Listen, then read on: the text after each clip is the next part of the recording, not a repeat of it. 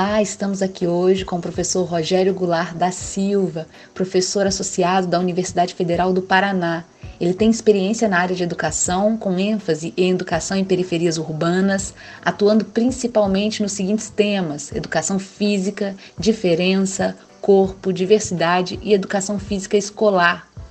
Ele realizou o mestrado na Universidade Técnica de Lisboa sob orientação do professor José Maria Ferreira Carvalho, e o doutorado em desenvolvimento profissional e institucional pela Universidade de Barcelona, em 2005. Então vamos agora para as perguntas, provocações que podem estimular o trabalho de memória. Quais os desafios para as práticas de liberdade na sua infância e juventude? Que tipo de ensino ou formação inventiva em uma perspectiva libertária foi possível construir onde você atuou? E como os estudantes responderam ou respondem aos estímulos libertários em atividades ou projetos pedagógicos? Por fim, como são as interações professor, estudante, comunidade nas suas práticas educativas? E quais são as articulações possíveis entre a escola e outros espaços, como praças públicas, centros culturais, coletivos artísticos, grupos de práticas corporais, museus, arquivos, enfim. E agora, em tempos de pandemia, o que mudou? Meu nome é Rogério Goulart da Silva. Eu nasci no dia 1 de abril de 1963 na cidade de Porto Alegre, Rio Grande do Sul, Brasil. Hoje, no dia 30 de setembro de 2021, eu falo diretamente da cidade de Curitiba, onde resido atualmente, que é no estado do Paraná, região sul do Brasil, para o acervo de História Oral, Professores e Educação Libertária. A vida de um ser humano ela está permeada por experiências e aprendizagens que servem, em certa medida, como um marco fundante, né, o fundamental do seu comportamento, da sua percepção de mundo, das suas relações e, de certo modo, das suas reflexões e suas ações em vários âmbitos das relações que estabelece em grupos, organizações e instituições. Eu entendo que a minha experiência individual, como, ela serve até como uma lanterna muito pessoal. Ela, afinal de contas, ela vai iluminar somente a minha pessoa num caminho, numa trilha de situações de vida que marcam profundamente a, a minha estrada e me deram um determinado lastro, então, para correlacionar com a minha experiência de leitura. Né? Por isso, eu utilizo o termo partindo de si, que é usado pelas feministas de Milão e de Verona, como um marco de relações que eu estabeleço comigo, com as pessoas e com o mundo. Portanto, para comentar aqui sobre práticas de liberdade, eu, eu não posso deixar de dizer que esse partir de si ele tem marca na trajetória e na relação com a memória, nomeadamente a memória afetiva.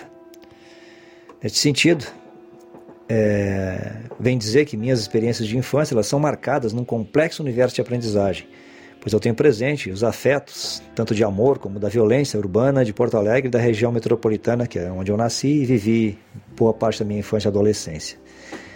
A minha vida familiar me marcou muito no que tange a relação de poder e do machismo dos homens das, sobre as mulheres. Eu observava muito bem, assim ainda lembro até hoje, como eram as relações sexistas dos meus pais, por exemplo, entre os tios e tias, mas eu via, por exemplo, no meu avô materno, por outro lado, que era um homem do campo, era um, um ser humano amoroso com seus bichos e a sua relação de muita ternura com a minha avó me marcou profundamente, que era muito contrária às relações de poder que, que existia entre os tios e as tias.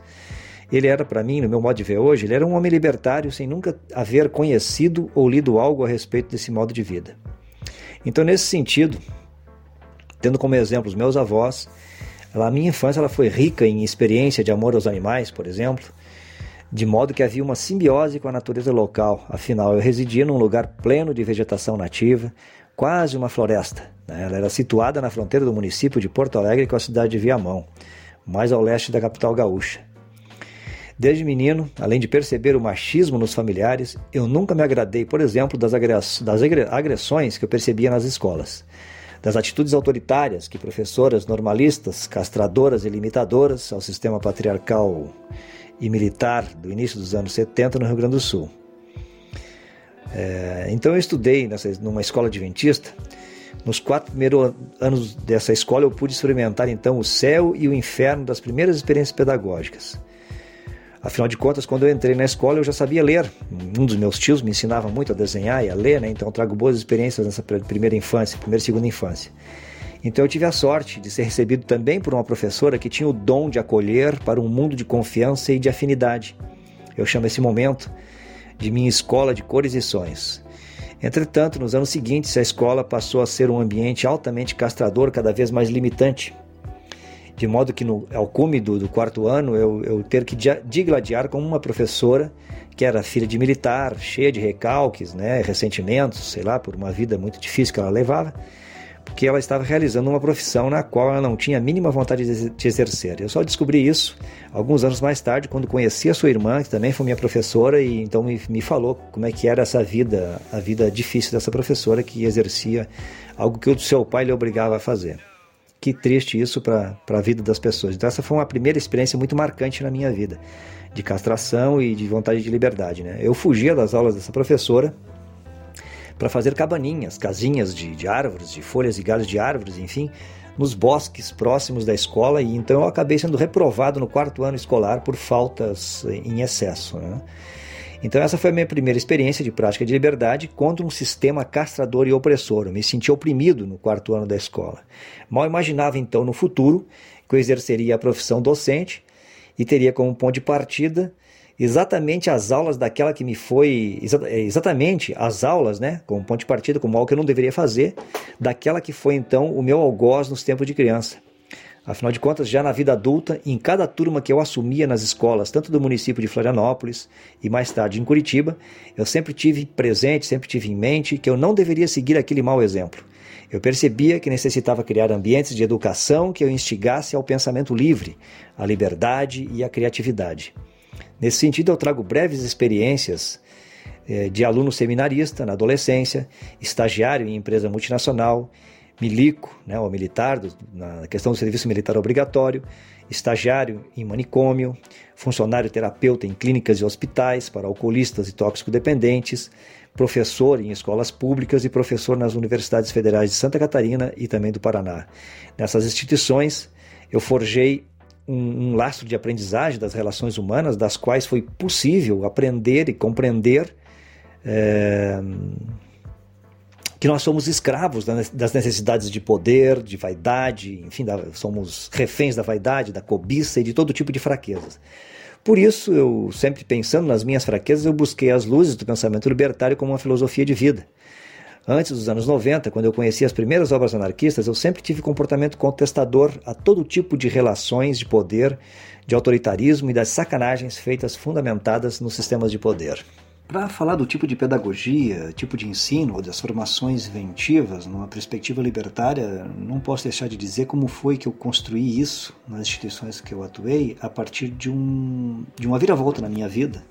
Né? Porque muito antes de de conhecer os principais é, autores anarquistas, eu já tinha um comportamento, um, uma forma de vida, um estilo de vida de, em buscar um, pedagogias alternativas às pedagogias que estavam até então no, no sistema. Né? Então foi em 1992, quando eu fazia parte do curso de pós-graduação na Federal de Santa Catarina, eu fui motivado pelas professoras Raquel é, de Sá e Maria Olipei, duas professoras do pensamento libertário, e eu as acompanhei então num grande encontro anarquista ocorrido em São Paulo. Esse evento marcou muito a minha vida laboral e intelectual, porque naquele grande congresso, que tinha o título de Brasil Outros 500, Pensamento Libertário Internacional, eu conheci vários pensadores anarquistas. Entre eles, uh, entre esses ícones da época, me chamou muito a atenção uma conferência do professor José Maria Carvalho Ferreira, quem finalmente em 1994 passou a ser o meu orientador no mestrado do Instituto Superior de Economia e Gestão da, da Universidade Técnica de Lisboa, de Portugal. Desde então, a minha experiência de vida esteve fortemente ligada aos preceitos libertários e a minha motivação laboral, por exemplo, foi entrecortada pela reflexão anarquista diante das principais questões sociais, institucionais, enfim, laborais, pedagógicas. E da convivência com esses amigos anarquistas, eu passei a compreender que as práticas libertárias elas não teriam sentido se elas não estivessem entrelaçadas, por exemplo, com a ideia de espontaneidade, de criatividade, de liberdade, de autonomia, de cumplicidade para um projeto de vida integrado. É, é claro que isso tudo é, estava entrecortado também nas leituras que eu estava realizando dos diversos tipos de pedagogia que mais adiante vou citar. É, obviamente, fui marcado pelas relações legitimadas por poderes institucionalizados e principalmente pelo pensamento judaico-cristão. E por isso eu entendia que, que a educação autoritária, sofrendo isso, né, eu entendia que a educação autoritária, que era vinculada à tradição técnico-instrumental, além dela ser uma ferramenta de mercado e do Estado, ela inibia todo e qualquer projeto que aspirasse, por exemplo, à liberdade de pensamento, que era o que eu almejava. Então, desde os anos 70 até os dias atuais, muitas experiências foram vividas em vários âmbitos das relações institucionais, formais e não formais. Porém, foi na primeira metade da década deste milênio, quando eu tive contato com os primeiros trabalhos das feministas de Milão e de Verona, quando eu estudei isso em conjunto com as feministas do grupo do ODA de Barcelona, eu pude compreender os distintos tipos de práticas pedagógicas que pudessem coadunar com as minhas aspirações de vida e de trabalho. E a mais marcante delas foi compreender em que medida eu poderia tratar de trabalhar nas escolas e nas instituições de ensino superior a questão da autoridade relacional em contraposição à autoridade institucional, institucional, porque são conceitos tratados por uma pensadora chamada, uma pensadora feminista chamada Clara Jourdan. É... Desde então, eu assento meu trabalho no pensamento libertário como um estilo de vida, tendo presente o poder do alcance da relação baseada, por exemplo, na ideia de autoridade relacional onde ambos os sujeitos da relação reconhecem no outro um sujeito com, com um fim em si mesmo, portanto dotado de liberdade, com os mesmos direitos de evoluir o pensamento ao infinito. Porque falar da capacidade ou do pensamento, ou da capacidade de pensar a si e aos outros, invoca no professor uma, necess... uma humildade, uma necessidade de entender-se como também um aprendiz, né, que deve trazer os jovens os adolescentes a coparticipar da análise e da reconstrução das atividades pedagógicas, onde eles possam confrontar as ideias que forjam a sua maneira, por exemplo, de pensar o mundo e as relações. Como foi que eu traduzi essa, esse tipo de, de ideia para a sala de aula? Foi lendo a Escola de Summerhill, nas experiências de Alexander Neil, compreendendo o, o, material tratado por Paulo Freire na Pedagogia da Liberdade, também na Pedagogia da Autonomia, né, bem como na Escola do Professor Aprendiz, de Lawrence Steinhouse, e a Pedagogia Racionalista de Francisco Ferrer. Essas foram as principais ideias onde eu é, assumi a forma do meu trabalho pedagógico. E também onde eu pude é, realizar interações mais livres, construindo aulas abertas, né, dentro de, uma, de um funcionamento, dentro dos funcionamentos internos das instituições, é, tendo presente os vários mecanismos com os quais os alunos interagiam dentro dessas instituições. Portanto, é, possibilitando que, que essas atividades de aulas abertas dirigidas pudessem invocar e instigar nessas pessoas a pensarem o modo como as instituições amarram então ou dirigem a maneira da gente pensar o mundo. Bom, é, em relação à questão das interações com a comunidade escolar, de que, em que medida os estudantes, por exemplo, nesses casos, respondem aos estímulos libertários nas atividades, nos projetos que eu tenho enquanto projeto didático, tal como ocorreu nas minhas primeiras experiências didáticas, né, que tentavam estimular a autonomia e a emancipação, os estudantes, em grande parte, se mostram bastante resistentes, assim, se mostravam, alguns casos, né, e aos projetos pedagógicos de estímulos libertários. Mas quando eles começam a entender os propósitos da experiência e quando aquilo começa a fazer sentido para eles e entender essas relações de aulas abertas como projetos pedagógicos em coautoria, uma relativa parte do alunado ou dessas pessoas, dessas comunidades de bairro, por exemplo, começam a interagir de um, de um modo relativamente satisfatório a essas propostas. No entanto, so, no, no entanto, somente pequenos grupos ou, ou algumas pessoas é que levam adiante esse, esse tipo, e com coragem, com disposição, né, a filosofia de vida do pensamento ácrata. Então é, é com, muita, com muita satisfação que eu consigo, inclusive, encontrar essas pessoas e consigo verificar que elas desenvolvem projetos pedagógicos, didáticos, enfim, com atividades que realmente estimulam o pensamento livre, né, que buscam atividades coletivas em coautoria, né, onde as pessoas é, realmente entendem o que é uma relação coparticipativa. E eu, isso me faz muito lembrar dos, do, dos princípios das minhas primeiras atividades pedagógicas, lá nos anos 90, em Florianópolis, por exemplo, tanto na clínica de toxicômanos e alcoolistas, quando eu tentei realizar atividades com grupos de dependentes químicos, com os jovens meninos de rua que eram acolhidos por uma casa chamada Casa da Liberdade. Naquelas primeiras experiências, é, realizei um trabalho entre jovens e adultos, né, no qual a troca foi muito interessante entre eles. Até porque nessas primeiras experiências é, a gente buscou realizar vários encontros com eles, com esses distintos jovens. É, a gente teve dificuldade de lidar com, com o pensamento institucionalizado, principalmente da ordem médica, né? muitos conflitos em relação a isso. Mas essas experiências foram muito marcantes e, e inclusive duradouras, né? mas foram cortadas depois pelos aspectos institucionais né, e legais que não me permitiram levar adiante essas experiências. No entanto, por outro lado, tive uma experiência muito interessante na Soma, que é a Associação de Meninos e Meninas de Rua de Curitiba, é, onde essa era uma ONG, uma organização não governamental, mas era também tinha um auxílio é, de trabalho também de alguns deputados que depositavam um dinheiro, um subsídio para essa instituição, com o fim de mantê-la, né, sem fins lucrativos. E nessas atividades as crianças conseguiam é, captar, junto com os adolescentes, a ideia de uma, de uma atividade, de uma pedagogia multisseriada, mais, mais ou menos no sentido da escola de Summerhill. Tá? Então, é, infelizmente, né, esse experimento teve um fim em 2006, mas foram seis anos de cujo processo interativo levou os atores daquele lugar a entender a diferença entre a autoridade relacional, por exemplo, e a autoridade institucional.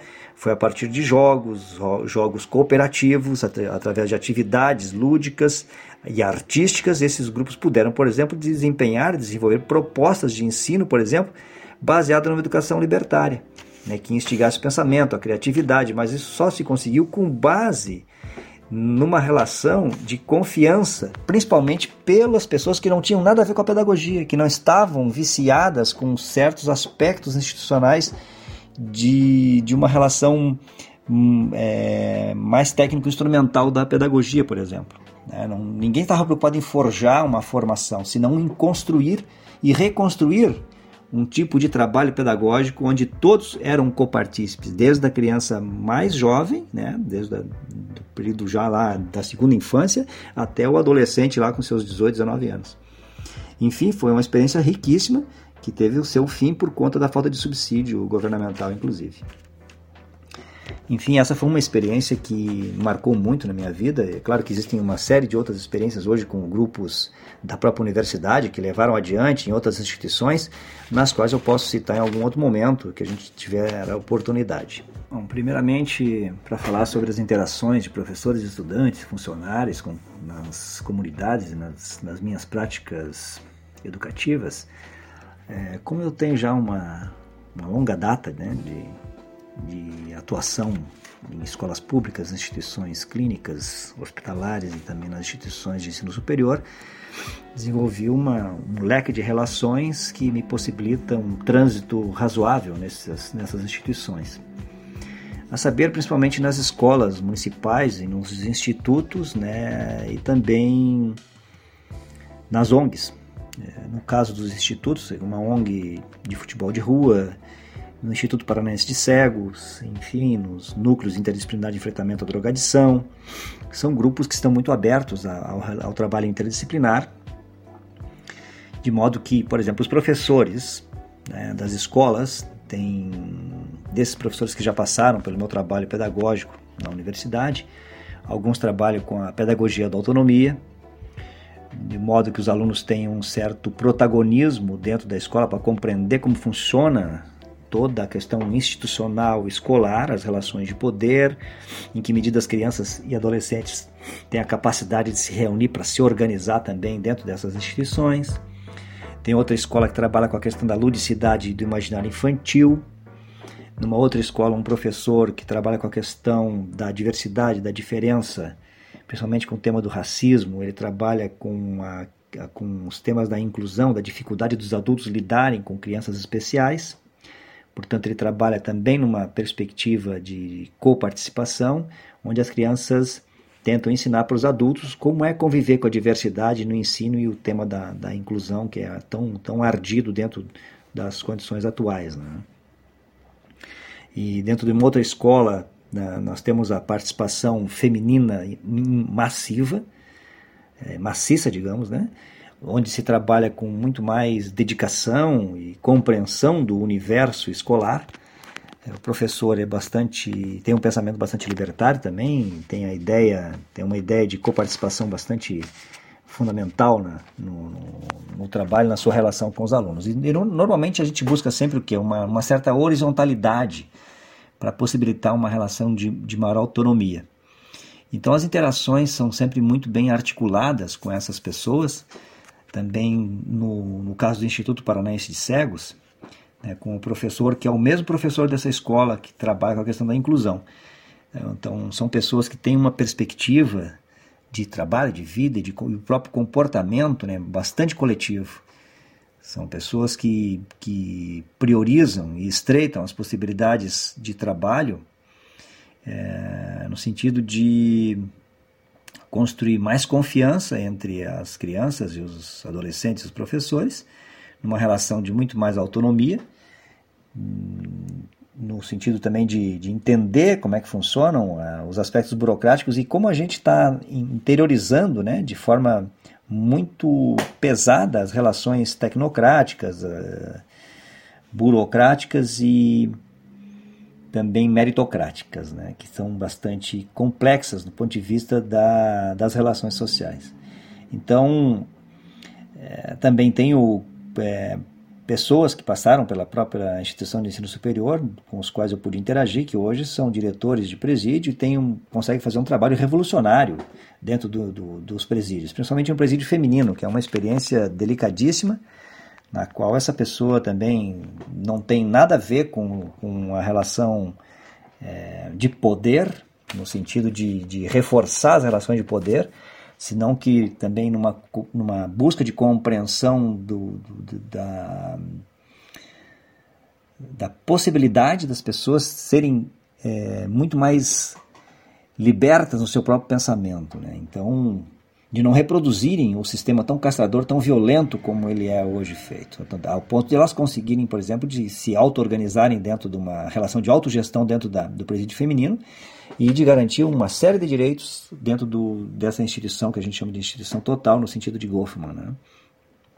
Então, são práticas educativas dentro do próprio presídio, dentro dessas instituições de, de, de cegos, dentro do tema de enfrentamento à drogadição, né, tendo presente a criminalização das drogas e a necessidade de, de luta antimanicomial também, quer dizer, todo, todo um trabalho interrelacional é, e interdisciplinar que faz com que, que eu consiga transitar nesses diversos grupos e de modo que, que, essas, que esses coletivos né, têm uma, uma vinculação muito mais é, holística, no sentido artístico, no sentido de compreender a, os nossos, a nossa capacidade cultural, nossa capacidade intelectiva, inclusive, intelectual, de, de interagir com a sociedade e fazer com que a sociedade possa enxergar para as pessoas que hoje estão alijadas do sistema de uma maneira diferente, de um, de um modo distinto de, de se ver no mundo. Enfim, é isso. Muito obrigado pela colaboração, muito obrigado pelo convite. E é isso que eu tenho a dizer.